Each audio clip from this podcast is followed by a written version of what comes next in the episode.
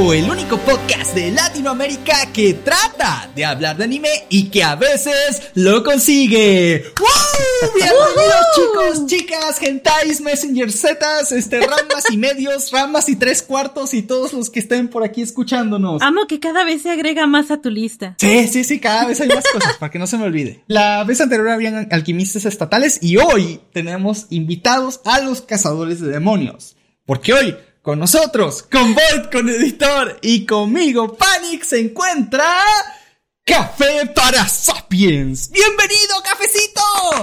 Hola, hola, un placer estar aquí. No me conocía tu presentación. Está buena esa parte de que a veces lo consiguen, hablar de anime.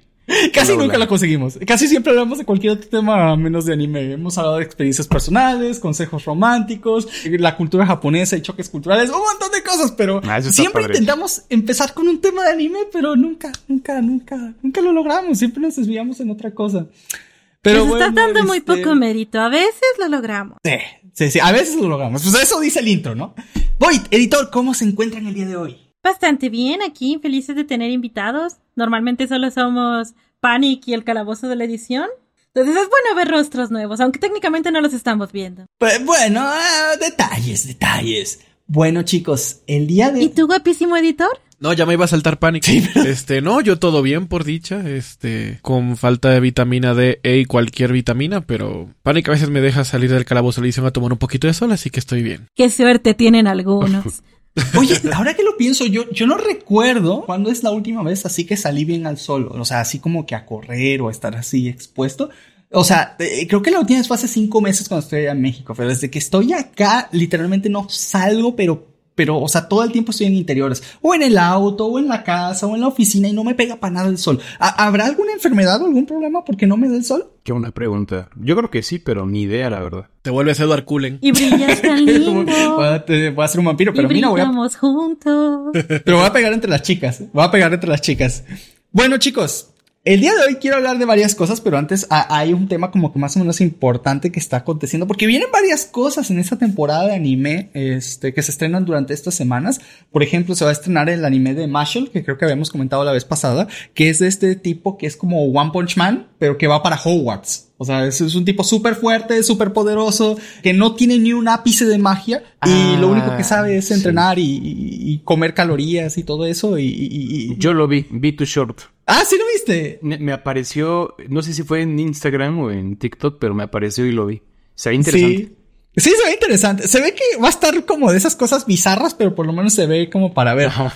Otro de los estrenos importantes de esta temporada va a ser Oshinoko. Que, um, que bueno, es un drama de farándula. Y sé que para la mayoría esto pueda parecer como algo súper aburrido, algo que no tiene ni la más remota pinta de ver en sus vidas, sobre todo supongo los hombres. Pero déjenme les digo algo. Yo nunca me había estresado tanto con algo de drama de, del espectáculo. O sea, son unos niños que crecen este, como hijos de una idol y luego se desarrollan dentro del mundo de la actuación, de las películas y ves la podredumbre que es este mundo de cada quien usa a otra persona, se hacen favores de todo tipo, de por medio hay una drama de venganza porque alguien fue el que desvivió a su mamá de los niños, entonces están buscando dentro del mundo de la farándula quién es y hacen pruebas de ADN y termina siendo como de psicológico, de pensamiento y al mismo tiempo drama. Entonces está, está raro, está raro, pero, pero, pero puede que, puede que a varios les guste. Yo, yo a mí se me gustó, sí me entretuvo por lo menos bastante. ¿Qué no esa es la historia de Luis Miguel? Pues casi, pues fíjate. Me acuerdo que Luis Miguel pegó durísimo en México cuando salió la serie en Netflix. Pues imagínense algo así, pero en anime. También está el spin-off de Megumin de Konosuba, que por supuesto por aquí lo vamos a estar viendo, porque me encanta Megumin, así que pues bueno. Eh, lo único malo es que es antes de los sucesos que vimos en Konosuba, entonces bueno, ya sabes cómo va a terminar a fin de cuentas. Pero si quieres saber más del personaje, ahí va a estar.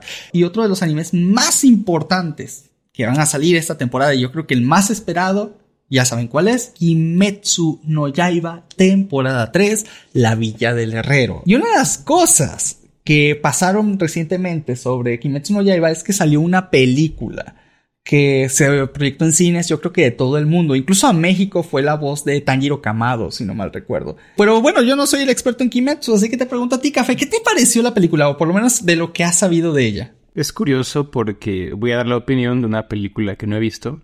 Le dicen película Aunque técnicamente no lo es porque son tres capítulos amontonados con sus opening y ending. Espérate, espérate. O sea, estás viendo la película y literalmente te- termina los primeros 20 minutos y opening y ending. Y luego los siguientes 20 minutos y otra vez opening y ending. ¿Y así? Este, hasta donde sé, sí, por lo que me contaron. Uno de, este, de mis mods me dijo que fue al cine.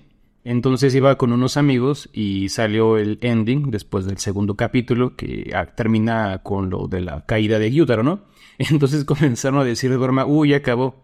Y nos contó que unas personas, creo que eran unas chicas, se levantaron del cine y se fueron porque pensaron que ya había acabado.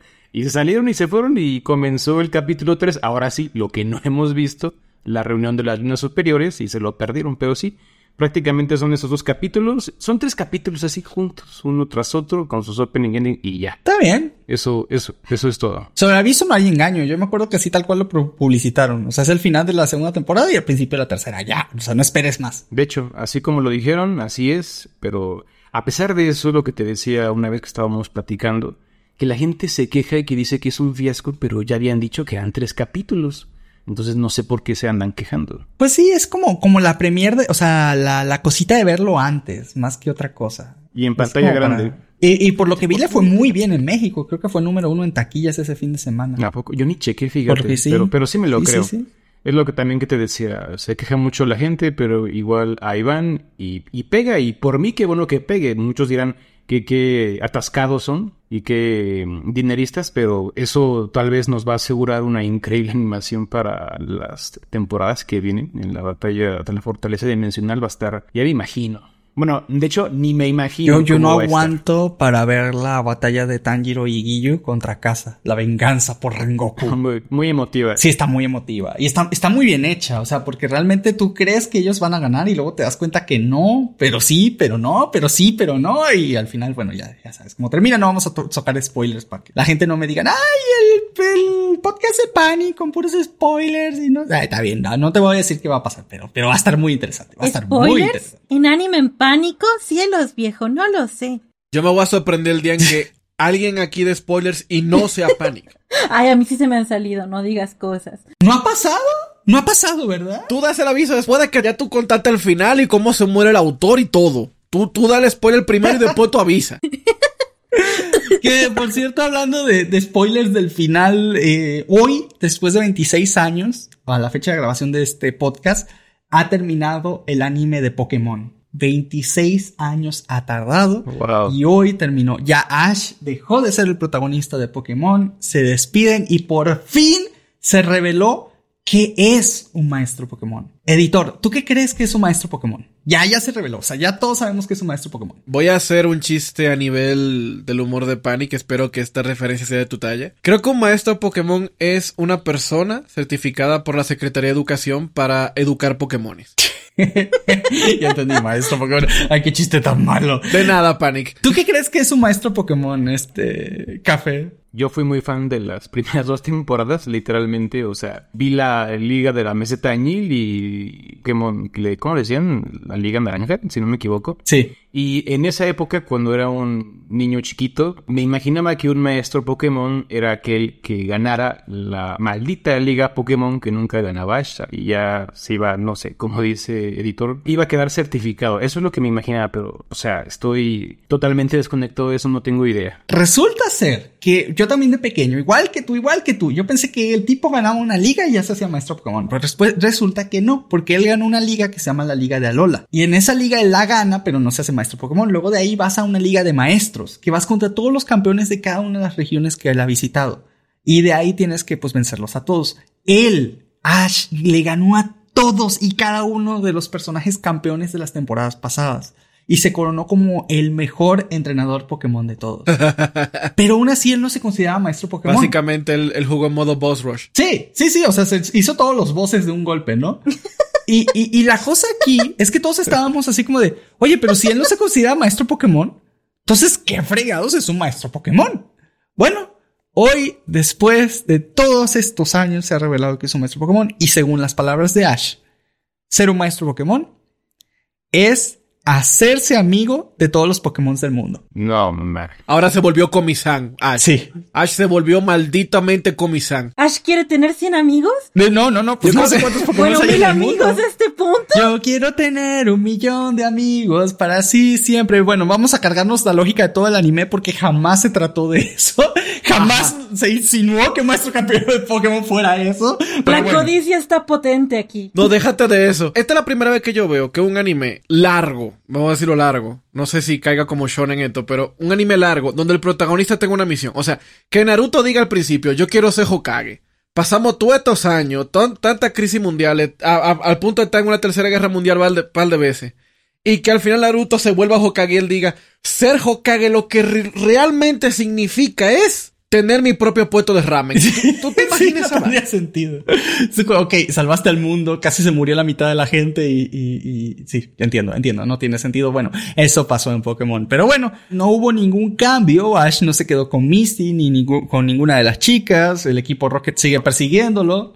Yo siempre pensé que se iba a quedar con Misty. Se quedó con Pikachu. Yo también, de hecho, iba a regresar, se supone, pero no apareció. Y el papá de Ash, que fue una de las revelaciones de hace cinco capítulos, que por fin lo mencionaron después de todo este tiempo. ¿En eh, serio? Wow, wow, wow, wow, eh, pe- espera, espera, espera, espera. Dale spoiler ya, dalo. Del papá de Ash. Sí, ya, ya, dale spoiler. Se va a reunir el, el papá, la mamá y, y Ash en un restaurante cerca del pueblo Paleta. O sea que sigue vivo. Este- Ah, mira. Sí, sí, sigue vivo. Se fue por unos cigarrillos. Y lo mandó a felicitar. Y le, y en esas felicitaciones, cuando llega Ash al restaurante para verse con sus padres, solo está su mamá. Y le pregunta qué, qué pasó con el papá. Y le dice que tuvo, tuvo como siempre trabajo y tuvo que irse, pero le deja algo y le deja una gorra igualita a la gorra que él usaba en la primera temporada. Wow. Eso hasta a mí me hubiera llegado. El papá nunca salió a pantalla. Una pregunta, explícame dentro de ese spoiler, ¿dónde entra tu definición de se revela el papá de Flash, de, de, de Flash, de Ash? Y su disfraz.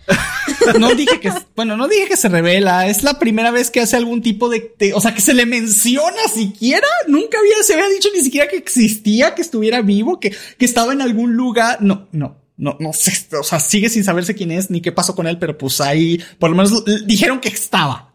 Ya, O sea que existe. ahí está. Te dejo una gorra. Ok, la revelación grande era que estaba vivo Sí. y que tiene mucho trabajo y que por alguna razón él es el dealer principal de gorras de Ash. Eso es todo. No, lo que querían hacer era tumbar las teorías del fandom de que si el profesor Oak, que si Ah, sí, chance sí, cosa. eh. No, todavía no sabemos. todavía no sabemos porque no lo hemos visto. Eh, Eso era lo que querían hacer como, híjole, está bien bonita tu fanfic, sería una lástima que un canon. Ahora que tú dices, una pregunta. ¿A qué edad se fue Ash de la casa al inicio de Pokémon? Usted maestro. años, ¿no? A los 10 años. Ok, ¿cuántos ¿Diez años? años? tiene cuando se acaba la serie? ¿Diez años? ¿No es cierto? Ma, Nunca envejece. 10 años. Ok, Y, eso no tiene sentido. Porque él en la película de Entei, en la película número 3 de Pokémon, en el, en el corto que está antes de la película, se celebra un año de que él conoció a Pikachu. Y él conoció a Pikachu cuando él cumplió 10 años. Entonces, en teoría, Ash ha cumplido años canónicamente dentro de la serie. Entonces, no tiene sentido que siga teniendo 10 años. Obviamente ya no han hecho mención a su edad, ¿vale? O sea, no, no se ha dicho ya cuántos años este tiene. O sea, nunca han dicho, ah, este, Ash tiene tantos años. Ya no se dice. O sea, ya, ya creo que hace varias temporadas dejaron de, de siquiera mencionarlo dentro de la serie. Con esa información yo me atrevo a decir responsablemente de parte del, equipo de edición de Panic Flash que Ash nunca conoció a su papá en persona. Si él tiene 10 años, teniendo 10 años y tiene todo ese rato haciendo aventura y esta es la única vez que lo vuelve a ver desde que se fue de su casa y no lo ve, él nunca, él no sabe quién es su papá. Tanto Ash como la audiencia no sabemos quién es su papá. Olvídate de eso. No sé, no sé, yo, yo no sé ya nada de, de, de- cómo es posible que, que, que, que Pokémon pueda durar durante tanto tiempo y sin revelar cosas súper básicas de la trama que se siguen preguntando desde el día uno de la serie. Y que con tanto tiempo le dan una carga de importancia absurda. Sí, y, y, y luego ya no les Lo importa. que, que dices que dentro de la serie nunca se volvió a mencionar la edad de Ash. Es factible que si siguiera cumpliendo años este Ash, aunque su aspecto no cambiara, sino que sea solamente una cuestión de diseño. Digo, ahí te podrías sacar una teoría haciendo un cálculo de, de la edad Pues de Ash. sí, digo, Sumando eh, las temporadas y cuánto pasó para la película ¿Cuántos días, desde el sí. inicio. Ajá, y ahí hacer más o menos un promedio. Madre santa, que Dios bendiga a la persona que quiera aventarse todas las temporadas de Pokémon para calcular los días. Tal vez unos 15, 14 años, aunque no se note nada. Probablemente. Digo, la serie duró 26. años. Ash nos va a enterrar a todos. No, ya, ya no, ya, ya, ya pasó, ya pasó. Ahorita vienen nuevos personajes, nuevos protagonistas, nuevo anime de Pokémon, así que bueno, ya. O sea, ¿va a seguir o, o cómo, cómo? Va a seguir, pero con otro protagonista y otra serie nueva. O sea, ya se llama Pokémon, otra cosa. Otros 26 años. Pokémon Tamers. no, ni que fuera Digimon. Pokémon Next Generations. ¿Quién sabe? Pokémon The Last. ¿Quién sabe? Ahora sí, ya que entramos, ya que estábamos de chill, ya que la conversación ha estado tranquila, vamos a traer un poquito de, de, de sazón a esta mesa. Ay, no, ¿ahora qué? Y es que en el tema de hoy vamos a platicar un poquito con respecto a uno de los animes yo creo más famosos de todos los tiempos, ya sea para los olds o para las personas nuevas.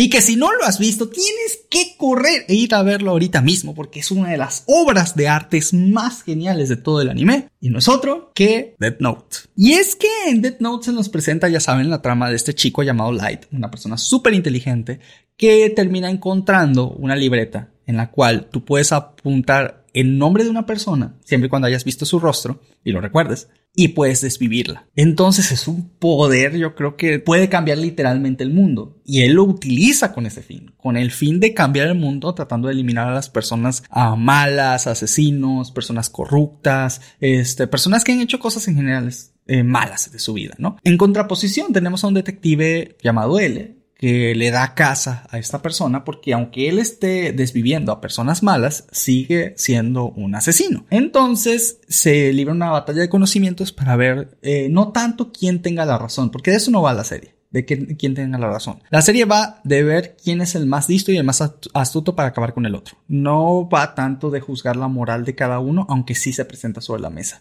Pero eso es en la serie. Nosotros no somos la serie. Nosotros sí podemos decir quién estaba bien y quién estaba mal. Así que, señores y señores, en el día de hoy vamos a discutir quién tenía razón y quién era más inteligente, quién tiene más puntos a favor y en contra, si Kira o L. Y es para eso que tenemos a cada uno las personas aquí en el podcast.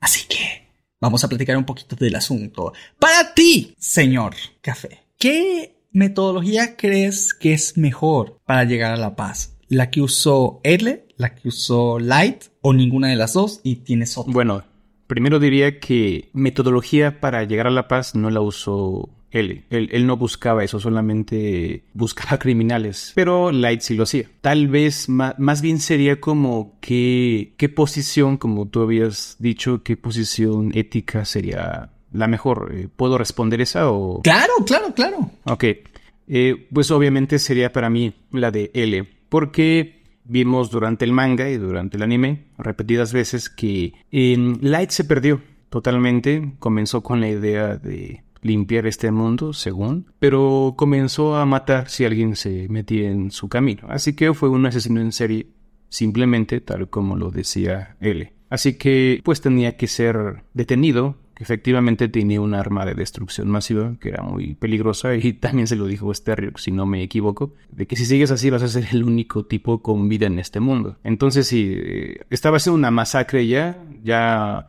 su supuesto objetivo estaba totalmente tergiversado, deformado, ya no tenía sentido y tenía que ser detenido de una forma u otra. Así que yo me quedo con ¿Tú él. crees que si Light no se hubiera corrompido por su propio poder de cierta manera, o sea, si no hubiera sucumbido a, bueno, quiero que me vean como un dios más que el hecho de su motivación inicial, que era simplemente mejorar el mundo, ¿tú crees que hubiera realmente mejorado el mundo al acabar con todas estas personas malas, al desvivirlas? Creo que sí existe, aunque no sea éticamente correcto decirlo, sí existe cierta forma, desde mi punto de vista, de mejorar el mundo con una libreta de ese tipo. Sin embargo, también pienso que Light jamás hubiera podido llegar a un punto de equilibrio, no dejarse llevar, lo voy a decir así, por una especie de lado oscuro, sucumbir a eso, ¿no? Porque lo traía, para mí, desde mi opinión, lo traía ya genético, porque su papá es igual de obsesivo. Cuando veía la serie no podía evitar notar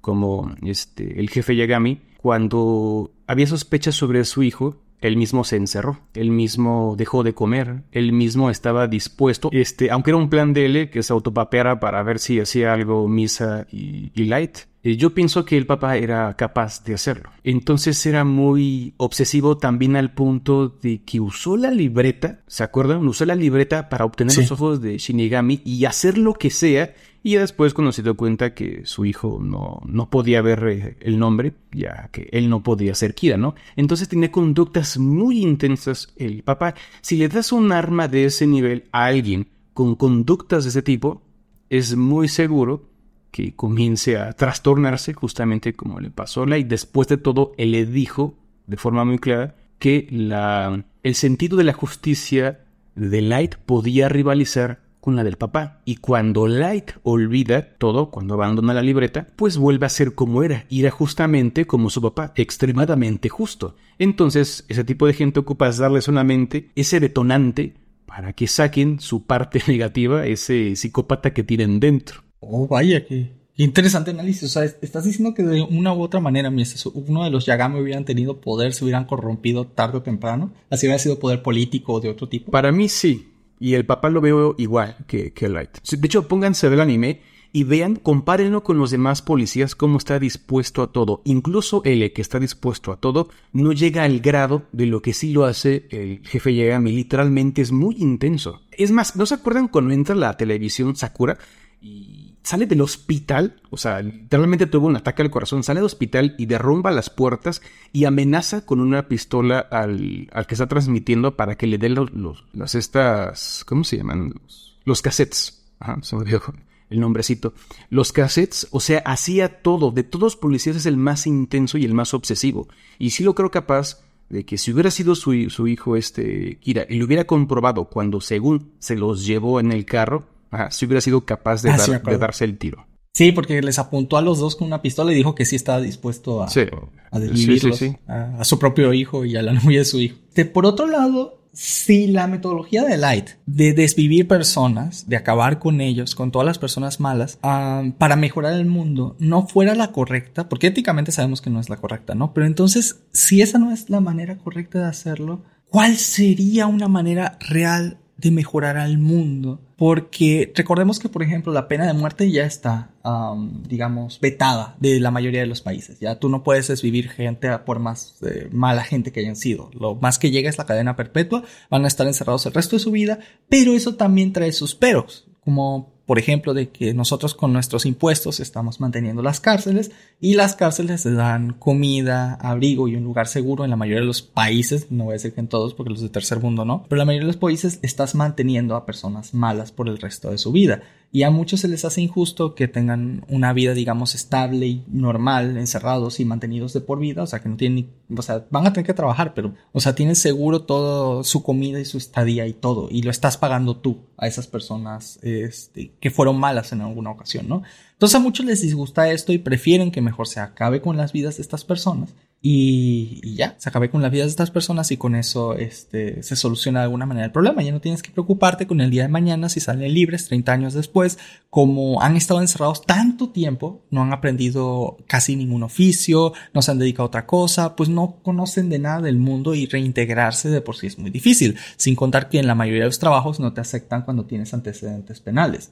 Así que, pues la vida para una persona que salió de la cárcel es extremadamente difícil y por eso el índice de reincidencia es muy alto después de haber este, salido de la cárcel. Pero bueno, ¿tú cómo mejorarías el mundo si tuvieras una Death Note? Esto va para editor. ¿A quién te cargarías? Tienes una Death Note en tus manos. ¿La usarías para mejorar el mundo? ¿A quién desvivirías? ¿Lo harías? Yo creo que yo creo que todo el mundo aquí usaría la Death Note eh, independientemente si el resultado final viene siendo desviviendo una persona, pero creo que todo el mundo como que al principio tuvimos un poquito de acuerdo con Light. Ya después que se volvió como un poquito psicópata fue como que ok, no. Pero bueno, la cosa es de que si la libreta solamente pudiera usarse para manipular las acciones de ciertas personas sin desvivirla, yo estaría más abierto a usarla que en las condiciones contrarias. Porque, para los que no han visto el anime, tú puedes manipular las acciones de unas personas antes de que muera. Entonces, si la libreta en vez de ser Death Note sea Will Note y tú puedas manipular las acciones de otra persona, yo creo que lo usaría más. Pero por el simple hecho de que esa persona moriría luego de hacer las acciones que yo le pusiera en esa libreta, entonces sería como un poquito más selectivo a la hora de quién yo elegiría para, para desvivir en orden de, mejorar el mundo. Pero definitivamente creo que Maduro sería el primero que estaría en esa lista. Es como que antes de morirte, libera Venezuela y tírate por un barranco. Sí, yo creo que sí targetaría a algunas personas de, en índole político para, para que hagan de sus países mucho mejores. Yo creo que el 90 y 100% de los políticos dominicanos yo lo pondría en esa, en esa libreta. y no sería un error. Ajá, exacto. yo, quería hacerte una pregunta. ¿Tú acabarías con las personas de una manera estandarizada como lo hizo Light con ataques al corazón o algo parecido? ¿O tú los acabarías a cada uno de manera diferente para que no se sepa que existe alguien ahí. No, a mí no me importa que me busquen. Yo me pondría poético con la muerte. Yo sí, sí, sí me divertiría un poquito con eso. O sea, sacaría un lado medio psicópata y cínico ahí. Sin, yo te lo admito. Aparte de político que yo sé, por ejemplo, que le hicieron daño a gente, a muchísima gente sin dinero, yo se muere de hambre, algo así, tú me entiendes, ya. No lo pensaría tanto tal vez como para que no me atrapen, sino en el sentido como de voy a aplicar una justicia. Ironía. Ajá, sí, exacto, un sentido de ironía. Eso estaría muy bueno. Vaya. Oye, no tienes la libreta y ya te corrompiste, ¿eh? Imagínate, voy a decir algo con, con temor a que, a que me desvivan y yo aparezca en una bolsa mañana, pero imagínate, AMLO se muere hablando rápido o algo así, ¿no? La única vez que no tuvieron que usar Speed Out en las entrevistas. Ajá, que no tuvieron que cortar los silencios a AMLO mientras estaban hablando en, vivo. AMLO se muere en un mañanero rapeando más rápido que Eminem, así se muere. ¿Y cómo se...? ¡Ah! Siempre pudo hacerlo, pero explotó en el proceso. Eh, un pequeño contexto para la gente de Latinoamérica en general y es que AMLO es como se le dice al presidente de, México y es muy conocido por hablar súper lento. Entonces, bueno, por eso es sería y con muchas pausas. Con muchas pausas, sí. La cosa es que está difícil porque independientemente de que tengamos o no la Death Note, es, es incluso para mí imposible pensar una manera en cómo mejorar el mundo con ningún poder de ficción que, que, que yo conozca. O sea, no importa qué poder piense, podemos tener los poderes de, electricidad, de fuego, de controlar mentes, de, muchas cosas, ¿no? Cualquiera. Y no encuentro. Ni siquiera con el guantelete del infinito tú podrías arreglar el mundo. Exacto, es que ese es el problema. O sea, si te pones a pensar bien, ni con eso puedes arreglar el mundo. Porque al fin de cuentas tú. Yo, yo creo que yo puedo, pero quiero saber por qué tú crees que tú no puedes. Eso, eso, eso me interesa mucho. Porque la única manera que encuentro de mejorar el mundo es manipulando las conciencias individuales de cada uno de los seres humanos. Y eso fuera de ser éticamente, digamos, incorrecto, ya que no se están portando bien porque quieren, sino porque yo lo estoy provocando a la fuerza, controlando sus mentes o lo que sea el derivado, sus almas, lo que tú quieras que sea el derivado de esto. Fuera de que es malo, estaría dependiendo de mi propio punto de vista de lo que significa estar arreglado. Entonces, lo que para mí puede estar bien, o sea, lo correcto, no necesariamente lo es para el resto del mundo. Por ejemplo, hay lugares en donde ustedes ven, en Arabia Saudita, ¿no?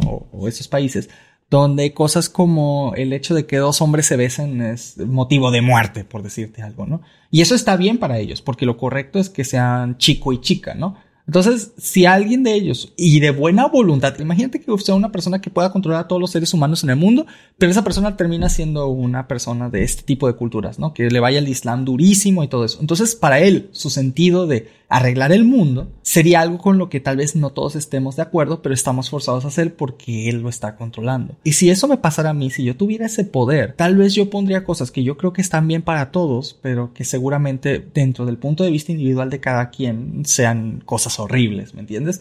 Entonces, ¿qué tendríamos que hacer? Llegar a un consenso de qué es lo correcto para el resto de la humanidad y después que controlarlos. ¿Cómo, cómo, cómo harías para arreglar el mundo con un poder? O sea, ¿me entiendes? Es, es, entre más lo pienso, más me doy cuenta que simplemente este mundo tiene que ser muy imperfecto y que no hay manera de arreglarlo. O sea, ese es mi punto de vista muy personal eh, y si es algo que he pensado, no, no he encontrado. ¿Tú qué dices, Café? Pues mira, si se pudiera controlar las acciones de las personas, yo pienso que más bien se desarregla más. Porque los problemas surgen obviamente porque cada cabeza es un mundo, como tú dices, cada persona piensa que eh, las cosas que hace son las correctas, cada quien tiene sus su sistema de creencias, sus tradiciones. Y si tú los controlas, pues prácticamente, no prácticamente, más bien, están totalmente inconscientes de lo que están haciendo realmente. Así que no están aprendiendo nada, no se están desarrollando en nada. Y si en algún momento ese poder se pierde, pues no tuvo sentido todo lo que se hizo, porque estuvieron como zombies. Y para que no suceda eso, tendrías que tener el poder siempre, tendrías que ser ahora sí un dios inmortal, que nunca va a irse de este mundo para que siempre los estés controlando o heredárselo a alguien que tenga las mismas, eh, la misma directriz que, que tú, lo voy a decir así. Y de todas formas hay un gran margen de error. Pero no sería un mundo, porque sería tener marionetas y eso sería a la larga muy, muy aburrido. Así que no creo que se pueda arreglar el mundo con un poder. Eh, esto va a sonar muy, muy Disney, muy bonito, pero la única forma de arreglar el mundo es con el esfuerzo de cada quien. Y obviamente también en conjunto como, como especie. Así que pues hay muchos problemas, como siempre va, a haber. Pero siempre llegamos a un punto de, de equilibrio donde las cosas más o menos se van nivelando surge un cambio de paradigmas y pues los problemas ahora van a ser diferentes. Así que conforme cambien esos paradigmas, los problemas a los que nos enfrentamos serán completamente distintos a los del pasado. Si nos remontamos cientos de miles de años en el pasado, antes nos preocupábamos por sobrevivir, ¿no? Y ahora nos preocupamos porque, ay, no hay internet, ay, ¿qué publicó el, el influencer este y qué noticias antes hay? O no sé, algún político loco por allá de Europa del Norte que anda amenazando, no sé. O sea, cambian demasiado los, los paradigmas y los problemas. Así que, como estamos, yo pienso que estamos bien considerando lo que los seres humanos somos. Esa sería mi... Vaya, interesante. Estamos bien. Y sí, duele, duele oírlo, porque obviamente uno no está de acuerdo con muchas cosas que están pasando hoy en día, ¿no? Gobiernos que, que um, maltratan a su propia gente, por no decir que la desviven, la torturan, o hacen que sus países este, no importen, que su mérito personal es más importante que un montón de ciudadanos hambrientos. Es difícil saber o decir que todo está bien cuando ves que hay personas que no les interesan um, los derechos humanos, los niños, las, las personas en general y que simplemente se dedican a desvivirlas o a tratarlas muy mal por imponer su voluntad o tener un poco más de dinero. Pero pues ese es el mundo que nos buscamos como humanos y queramos o no ha mejorado. La verdad es que sí ha mejorado mucho si lo comparamos con 100 años antes, si lo comparamos con 200 años antes. No importa en qué época de la historia pasada tú veas a la humanidad, en todo momento estuvo mejor que ahora. Y esto es gracias en parte por el avance eh, tanto, digamos, tecnológico que hemos tenido, por el sector salud, que ahora podemos atender muchísimas más enfermedades, por el sector tecnológico, haciendo que nuestras vidas sean más cómodas, que no todos tengamos que cultivar nuestra propia comida para comerla, sino que llega literalmente a nuestras puertas o podemos ir al lugar más cercano de nosotros para comer unas fresas que son del otro lado del mundo y es algo perfectamente normal, algo que hace años eso, eso hubiera sido imposible siquiera de pensar. Eh, ahora volamos sobre los cielos cuando eso siempre fue como una de las grandes aspiraciones que tuvieron nuestros antepasados.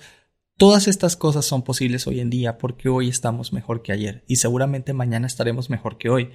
O eso queremos pensar, si es que no nos morimos todos por el calentamiento global. Pero bueno, no nos pongamos tan filosóficos. Aquí venimos a hablar un poquito también de anime, así que me toca retomar un poco el tema. Amarrar al perro, ponerlo en el, en el patio y decirle, perro, quién fue más inteligente. Ya no quién fue más ético, más correcto o más nada. ¿Quién fue la persona más inteligente en Death Note? ¿Fue L? ¿Fue Kira? ¿Fue Nier? ¿Fue Melo? O para más simple, entre Kira y L, ¿quién fue más inteligente? Y esta te la dejo a ti, Boy. Mi respuesta es Matsuda. No, no es cierto. No. Porque por algo sobrevivió hasta el final. Matsuda, güey. no es cierto. Um, Siempre he pensado que Light tuvo como que muchas ventajas porque no solo tuvo un Shinigami, tuvo dos de su parte. Y si no hubiera sido porque descubrió la debilidad de uno de ellos, tal vez no le habría ganado a L.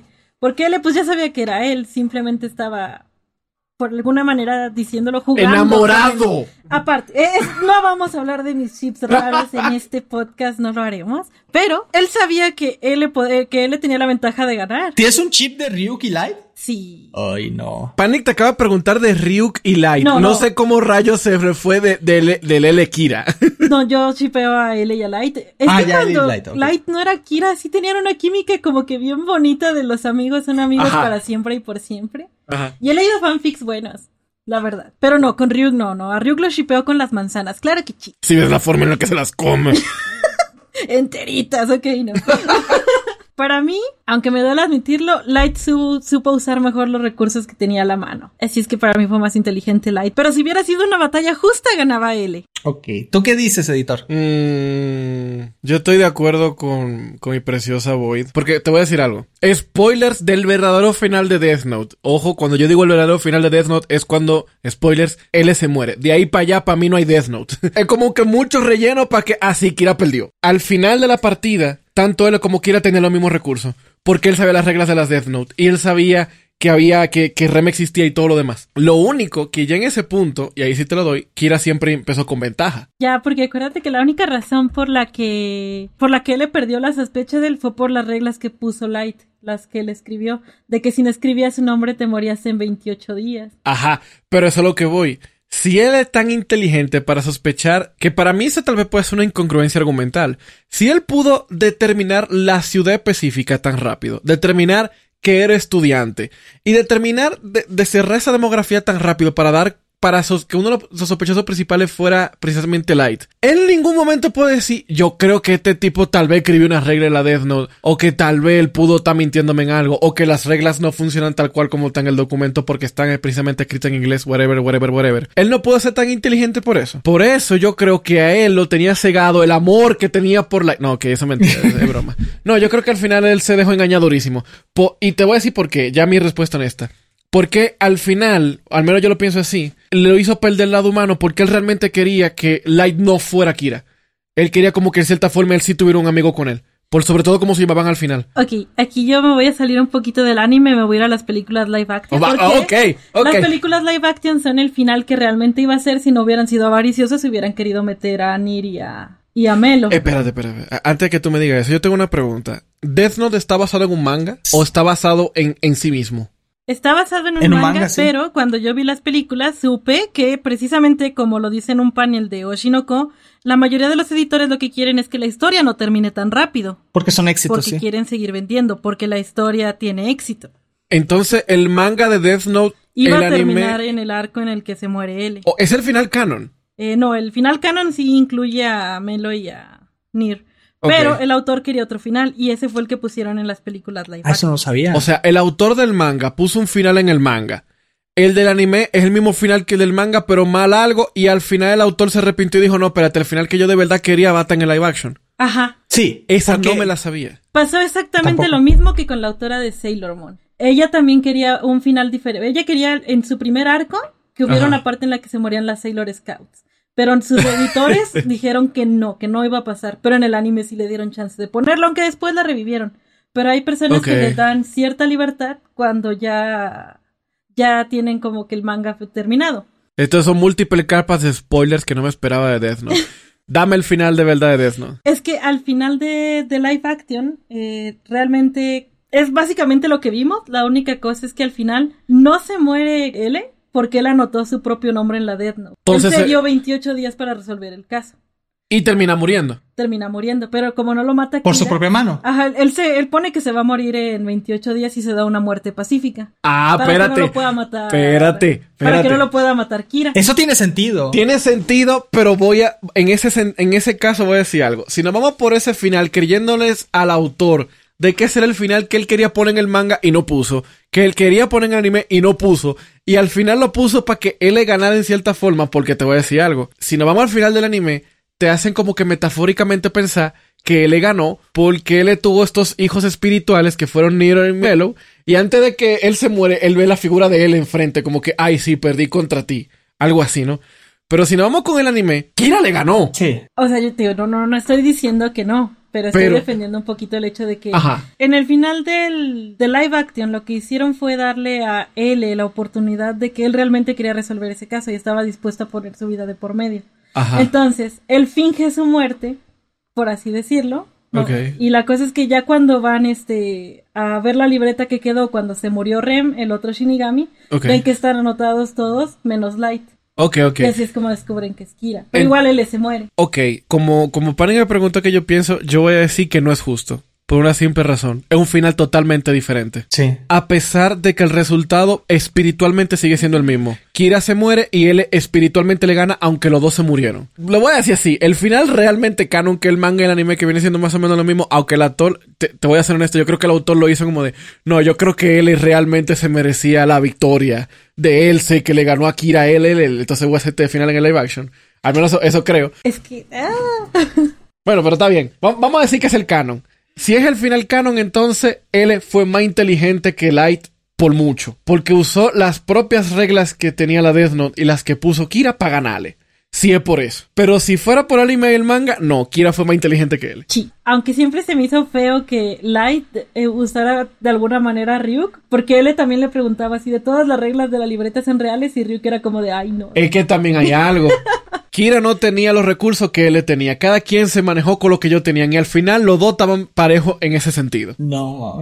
Y si en el final de la película, como que tú dices, sí, él fue muchísimo más inteligente porque usó la mim- los mismos recursos y las reglas de Light en su contra. Pero de lo contrario, yo creo que el poder de la amistad hizo que él perdiera y que le, que le respirara por la espalda. Él quería que Akira le respirara por la espalda y no se le dio. A mí siempre me duele cuando se muere y ve aquí, ve, ve el, ve el rostro de Light y sabe que él era Kira y que le mintió y lo traicionó. Yo, yo sí lloré mucho en ese final. L- lo- las dos muertes, tanto de él como de Kira, son súper preciosamente animadas. Sí. La desesperación de Kira mientras se está muriendo, viendo a él que está con él y este y Ryuk anotando su nombre diciendo te dije que cuando se fuera a acabar tu vida yo la iba a tomar. Y es como de ay, güey. E- Eso a mí me pegó más que el que viera él, El- el- porque se lo dijo en el segundo capítulo. Al final, quien va a poner tu nombre en una de él no soy yo, papi, no más nadie. Yo te, yo te voy a matar. Entonces cambio mi respuesta. El más inteligente fue Ryuk. Él tuvo, sí. él tuvo todo el show. Sí, sí. Él tuvo las manzanas. Él tuvo el teteo. Él tuvo todo. Tuvo su chupe. Tuvo ese chupe. Al final él se fue otra vez al mundo de los Shinigamis. Y Ryuk, todo bien. Ryuk es el verdadero ganador de, de, de Death Note. Es verdad, porque él fue el único que siempre obtuvo lo que él siempre quiso desde un inicio, entretenimiento. Él fue que ganó. Eso es cierto, eso es cierto. Pero espera, espera, espera. Me gustaría saber, Café, porque mi, mi opinión es brutalmente diferente, pero antes quiero, quiero poner todas las piezas sobre el tablero. Oh, vaya. Así que, Café, para ti, ¿quién es el más inteligente de los dos? ¿Kira o L? Bueno, bueno, está, está interesante. Voy a decirlo así. Hay una diferencia entre quien tiene más capacidad intelectual con quien se porta más inteligente. El que se porta más inteligente, por supuesto, para mí es él, porque Light se entregó solito desde el principio por ser demasiado competitivo e infantil. No fue listo. Si él hubiera estado en silencio y calladito, no se lo hubiera encargado. Pero se exhibió y lo encontró él. De alguna forma, sus acciones lo hicieron, lo condujeron hasta esa enorme cantidad de problemas que vimos a través de toda la obra. Nada más por, por alzado y porque quería presumir que él podía, ¿no? Así que para mí el que se portó más listo es él. La otra, quien tiene más capacidad, es muy difícil saber quién. Por supuesto tengo mi favorito, pero les voy a explicar. Veo dos tipos de inteligencia. La creativa, que es de Light, el que pone los problemas, el que se inventa las cosas y el que le gusta resolver problemas, que es Ellie. Entonces tenemos dos tipos de genios, el que resuelve problemas y el creativo. ¿Y cuál de las dos capacidades es, la más grande a nivel intelectual? ¿Quién sabe? Pero en lo que me voy a basar es en lo siguiente. También como mencionaban en la conversación editor Sama y Boyd, hay algo que es un hecho. El que comenzó con el potenciador, con el Power Up, es Light. El que tuvo más recursos eh, en ese sentido, pues es Light. Tiene un arma de destrucción masiva. Y él tenía la posibilidad de que no se lo cargaran si hubiera querido. Por tanto, le voy a dar la victoria a L porque él tuvo la capacidad de, usando solamente su poder deductivo, de localizar a Light. Y aunque murió sin probar fehacientemente a todos los compañeros que si era él, lo puso en la mira, porque él estaba convencido. Ahora, pienso que si hay un sesgo de selección de información en él. Les voy a decir por qué. Porque ven que él consideraba que Light era su único amigo. Aparte de Watanuki, pues lo consideraba Light su, su primer amigo que no fuera este. Entonces percibo que se desarrolló cierta dependencia porque sí, no quería que fuera Akira, sería una lástima, pero es que Si vemos a L, es el tipo de persona ansiosa que no puede estar sin resolver algo. Comía dulces, siempre buscaba un estímulo y Light se los daba, uno tras otro, tras otro. Y la verdad, aunque sí era una persona que buscaba la justicia, me refiero a L, lo hacía por diversión, se entretenía. Y la verdad es que Light también. Era una relación muy extraña, muy curiosa, pero los dos se entretenían mutuamente. Obviamente Light con su psicopatía se lo tomaba de una manera muy intensa, ajá, pero no era una verdadera amistad. Aunque así lo percibiera este L, principalmente él, no era una genuina amistad, de hecho no era nada. Simplemente se estaban dando lo que necesitaba uno del otro, principalmente del lado de L, que era entretenimiento. Le encanta resolver problemas, más, más bien le encantaba resolver problemas. Y la verdad, L lo resolvió. Desde el principio él lo resolvió, aunque no pudo demostrarlo porque le faltaban evidencias, pero él lo encontró rapidísimo. Así que en este caso, eh, la capacidad de resolver problemas le ganó a la creatividad de Light. Así que mi respuesta es esa. El más, con más capacidad intelectual y el que se portó más listo para mí fue él. ¡Ay, qué rico, qué delicioso! ¡Qué, qué, qué, estimulante escuchar esa deducción, cabrón! y, y es que Déjame porque, porque lo traigo aquí guardado, necesito sacarlo. Panic, tú tienes un poquito de baba en la barbilla, límpiate. sí, sí, ya. un poquito de baba. ya, ya, ya, ya, ya me limpié. Porque traigo esto atorado desde que empezamos la conversación y, y, necesito sacarlo. Y es que efectivamente, o sea, Mira, yo te lo... No firmamos para eso. No, no, no, no. Con paciencia y vaselina se llega lejos en esta vida.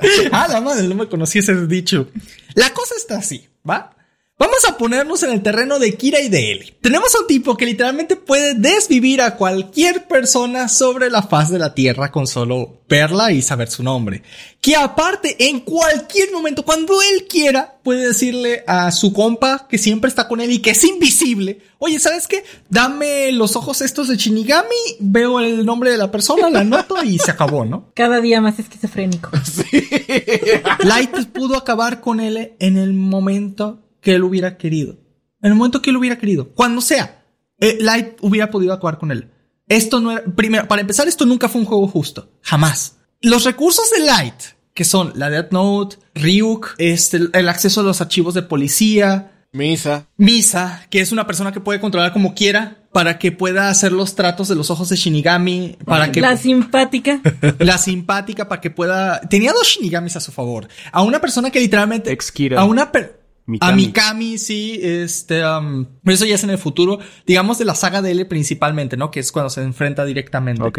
Um, la canon. La, digamos la primera, ¿no? Porque esa es la, la donde hubo realmente el enfrentamiento. Aquí tenemos una cosa. Él está jugando con cosas que existen en nuestro mundo. Todos dicen, ah, es que tenía un montón de dinero. Sí. Pero tú como persona normal eres capaz de comprender cada movimiento de él.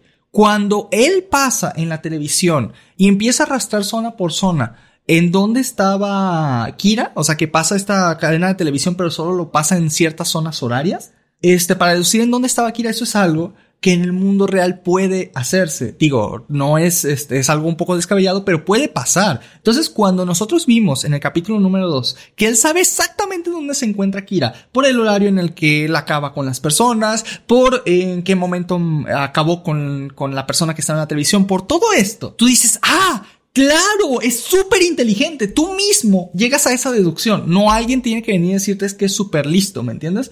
Tú mismo llegas a la deducción que es súper hiper listo por el hecho de que si tú hicieras algo así en la vida real probablemente llegarías a una conclusión tal vez un poco similar. O sea, sí puedes, o sea, sí se te hace sentido porque él está jugando con las mismas reglas que tú jugarías, como una persona normal jugaría. Y que bueno, tendrías que ser muy inteligente para empezar a meterte y descubrir las brechas hasta llegar a la persona, pero es algo que, que, juegas con unas reglas que tú conoces, que tu espectador conoces, que yo conozco y que él le conoce. Es decir, ¿con qué reglas está jugando él? Con las reglas normales del mundo de los seres humanos. Dinero, influencias, policía, política, este, personas, armas de fuego. Con eso está jugando, ¿vale? Cosa que cualquier persona en el planeta puede comprender. Entonces, Light en todo momento comprende perfectamente el tablero de ajedrez en el que se está moviendo él. Sabe cuál es, es el tablero en el que está jugando, conoce sus reglas, sabe qué puede y qué no puede hacer. ¿Me entiendes? Tal vez pueda llevarse unas sorpresas, pero conoce perfectamente las expectativas que tiene de él porque básicamente no tiene poderes sobrenaturales. Que aquí Light no solo en cualquier momento pudo haber acabado con él simplemente diciéndole a Rook, oye, dame los ojitos estos, déjame ver el nombre de él y acabamos con esto, ¿no? No, no solamente tenía que, podía acabar el juego en cualquier momento, sino que además estaba jugando en un terreno en el cual él no conocía en lo absoluto. Es un, es que te sa esto fue el equivalente a que te saquen un juego de mesa te saquen dos juegos de mesa. Un Monopoly y un juego que se llama Turkanstento. ¿Va? Pero el problema es que tú nunca en tu vida has escuchado de Turkanstento. Jamás lo has jugado. No sabes ni de qué se trata. ¿Vale? Entonces. No sé de qué va, pero lo quiero jugar, suena interesante. Este, eh, suena que si pierdes tienes que tomar vodka, por alguna razón. La cosa es que Light está jugando en un juego, eh, perdón, él está jugando en un tablero donde todos conocen. Todos saben las reglas de Monopoly, todos saben cómo moverse, todos saben qué pesa avanza y cómo jugarlo. Pero Light está jugando sobre Tunkan Santo. Un juego que él ni conoce, ni ha oído hablar, ni nada. O sea, realmente está jugando un juego donde está descubriendo las reglas del juego mientras lo está jugando contra una persona que aparte tiene un rol de administrador en este juego. ¿Me entiendes? Oye, y que cuando se da cuenta, él hasta se cae de la silla. Sí. Sí, porque él no creía que esto fuera cierto en primer lugar. Pero se tenía la hipótesis porque era ya casi la única opción que quedaba le dan sus orgasmos mentales, me Porque él, él dijo, no mames, es que esta cosa es un pedo sobrenatural. No puede ser otra cosa. O sea, es que no hay otra manera. Y ya, pues cuando lo descubre, dice, ah, huevo, casi a huevo, no mames, sí, lo sabía, güey. Hay shinigamis y todo este pedo, ¿no? La cosa es que literalmente él, como eso que te digo, él estaba jugando un juego que no conocía. Estaba sobre un, sobre un tablero donde no conocía las reglas, donde no sabía qué coño estaba haciendo. Estaba tratando de deducir las reglas mientras jugaba y evitando que el administrador lo mate. O sea, está jugando todo este juego al mismo tiempo en lo que Light no lo está haciendo. Light está jugando en un juego donde él conoce perfectamente las reglas, sabe perfectamente cómo moverse y del segundo juego él también conoce las reglas, es más, él las puede manipular y aparte tiene el rol de, de, de insta-kill, güey. O sea, realmente la diferencia en recursos entre uno y otro es abismal. O sea, realmente es abismal. O sea, no es lo mismo moverte en un terreno que conoces perfectamente, que tienes acceso a la base de la policía, que puedes acabar con cualquier persona en el momento que tú quieras y si no lo haces es realmente porque te estás queriendo hacerlo por alzadito, por demostrar que eres más inteligente, cuando puedes acabar la partida en el momento que tú decidas. Y el otro, que sí lo está, le está echando una cantidad, o sea, para mí, lo impresionante de él no es el hecho de que, de que sea más o menos listo de Light, es esto. El hecho de que encontró las reglas del juego mientras lo jugaba. Cosa que Light nunca hizo. Light estaba jugando con las reglas y las de él al mismo tiempo y las conocía perfectamente las dos. Y se sabía mover en las dos sin ningún problema. Y él no. Él no, ni, ni tenía idea de que existían cosas sobrenaturales hasta que pasó este caso. En realidad, él lo que hizo fue aprender las reglas del juego y ganarle al admin. Bueno, no le ganó pero casi le gana al admin dentro de su propio tablero de juego sin conocer las reglas y descubriéndolas durante Le dio batalla.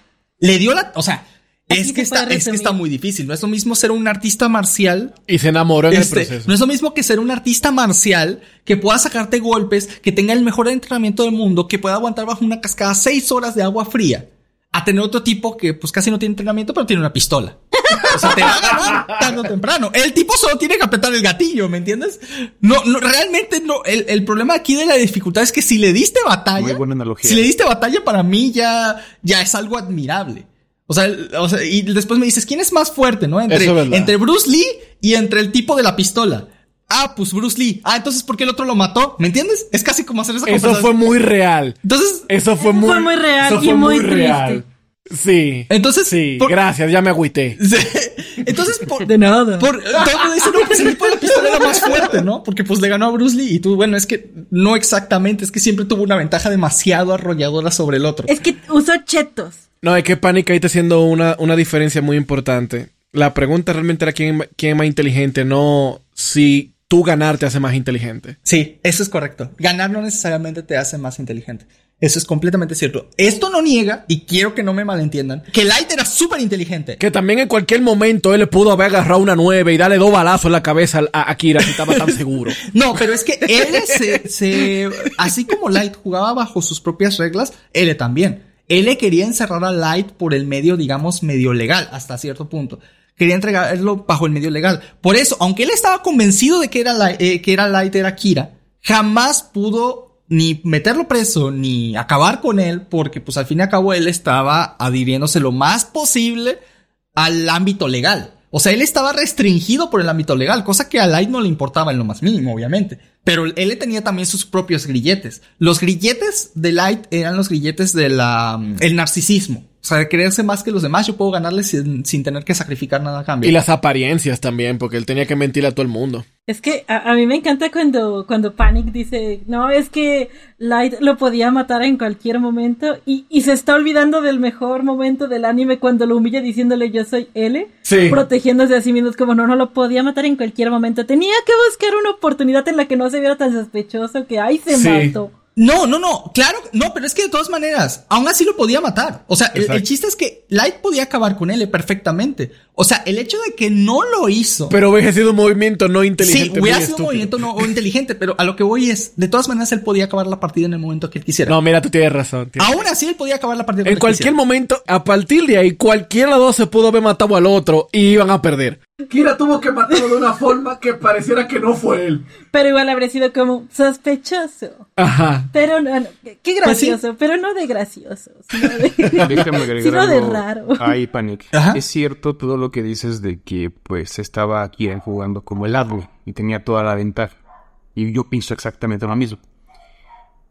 También está eso que dices de que él se metió al juego que desconocía y aprendió a moverse descubriendo las reglas. Eso, pues sí, también es cierto. Pero aquí una cuestión, no es por echarle una manita a Light, pero es que lo entendió rápidamente él en gran parte porque Light se lo permitió. Él se dejó literalmente atrapar y eso le permitió a él que entendiera, o sea, se, se colocó bajo la mira de detective y yo pienso francamente que Light lo subestimó. Él dijo, me voy a meter con él y desde dentro me lo voy a cargar. Y cuando intentó ponerse de forma pareja, o sea, era un L versus Kira directo, ya sabía este, este Light que él era L y él estaba sospechando muchísimo de Light y era una, una confrontación directa. Cuando estuvo así, más o menos nivelada, casi, a pesar de la ventaja que tenía Light, casi se lo echa a él, casi estuvo a nada le faltaron pruebas sí, pero por jugarle al mismo nivel casi pierde. Eso obviamente, este, como dije, no es por ayudar a Light, pero al final termino, eh, termina reafirmando eh, lo que yo opino de que L mostró más inteligencia. Pero sí, no es lo mismo que si Light se hubiera puesto de manera invisible a cargarse a un montón de gente usando la libreta con genuina inteligencia, porque todas las decisiones que tomó no fueron muy inteligentes que digamos, lo condujeron literalmente hacia él. Y si quería sobrevivir, pues lo hizo a mal pues, justamente por su necesidad de ser reconocido. Pero básicamente es, es eso. Eh, los defectos, em, vamos a decirle, emocionales de Light lo condujeron a la derrota a la larga. Y él solamente recibía información, la resolvía, le llegaba más información, la volvía a resolver, hasta que se acercó de forma peligrosa y tuvo que meterse Light en unos problemas gigantescos. Ya se acuerdan de todo ese juego que hizo de abandonar la libreta, olvidar los recuerdos para resolver el problema junto con él y cuando volver a encontrar la libreta iba a recuperar todos los recuerdos, una regla que no conocía del todo este L y con esa gran ventaja fue que lo venció porque siempre tuvo ventaja. Tal y, como tú dices, Pani. Así es. Él le ganó, digo, Light ganó por esa ventaja porque casi estuvo a nada de perder. Si Light no hubiera sido arrogante y hubiera usado toda su inteligencia desde el principio, él jamás hubiera dado con él. Jamás. Ah, exacto. Es más, resúmelo así. Él no tenía. Si en inteligencia emocional, Kira no tenía. Si él no tuviera el ego tan alto, Ajá. no habría matado al tipo de la tele que se estaba haciendo pasar por él. Sí. Y todo no habría pasado. Sí, sí, sí, sí. Así es. Y no hubiera matado a todo el mundo con un paro al corazón. Ajá. Lo hubiera hecho de diferentes maneras para que no lo hubieran descubierto. En realidad, tenía todo el, todo, todo, todo para jamás ser descubierto. Pero bueno, como les digo, eso no quita que sea un excelente estratega, una persona extremadamente inteligente y que como batalla de ingenios, Death Note sea una de las mejores series incluso hasta hoy en día. Chicos, eso ha sido el podcast del día de hoy. Muchísimas, muchísimas gracias por haber escuchado este pedacito de cielo de anime, este rinconcito taku que tenemos en nuestros corazones y compartirlo con nosotros. Café Gracias por ser el invitado del día de hoy. De verdad, hace mucho que queríamos traerte para acá, pero no había la oportunidad. Así que gracias por compartir este pedacito con nosotros. No, muchas gracias a ti por invitarme. Fue un placer estar contigo, con Boy y con Editor Sama platicando. Y pues estuvo interesante y estuvo sabroso este ratito. Gracias. Y saluditos a la audiencia de, de, de Panic. Editor. ¡Wush! Muchísimas gracias por escucharnos el día de hoy. Espero que se les hayan pasado bien. Esperemos que se repita pronto estas conversaciones súper interesantes. Y ya que Panic no lo hizo la última vez, hoy yo voy a tomar las riendas y venganza y les voy a preguntar, ¿hoy hablamos o no de anime? Hoy sí, por fin, después de años, hablamos de anime. Ha pasado 84 Hoy sí es ese día que se intentó y sí se Es pudo. necesario. E- Era necesario traer un invitado. E- Era justo y necesario. Sí. Sí, para que, para que por fin sí habláramos de anime en un capítulo, ¿no? Traje la buena suerte. Qué bueno. Audiencia, si se encuentran en una Death Note, ya saben qué es lo que no tienen que hacer para poder ser el dios del nuevo No sean arrogantes. No se enamoren de quien los está persiguiendo. Eso, eso es lo que te iba a decir, ¿verdad? No iba a decir que no sean tan egocéntricos, pero eso- tu consejo también está bien. Ok, ok. El que se enamora pierde.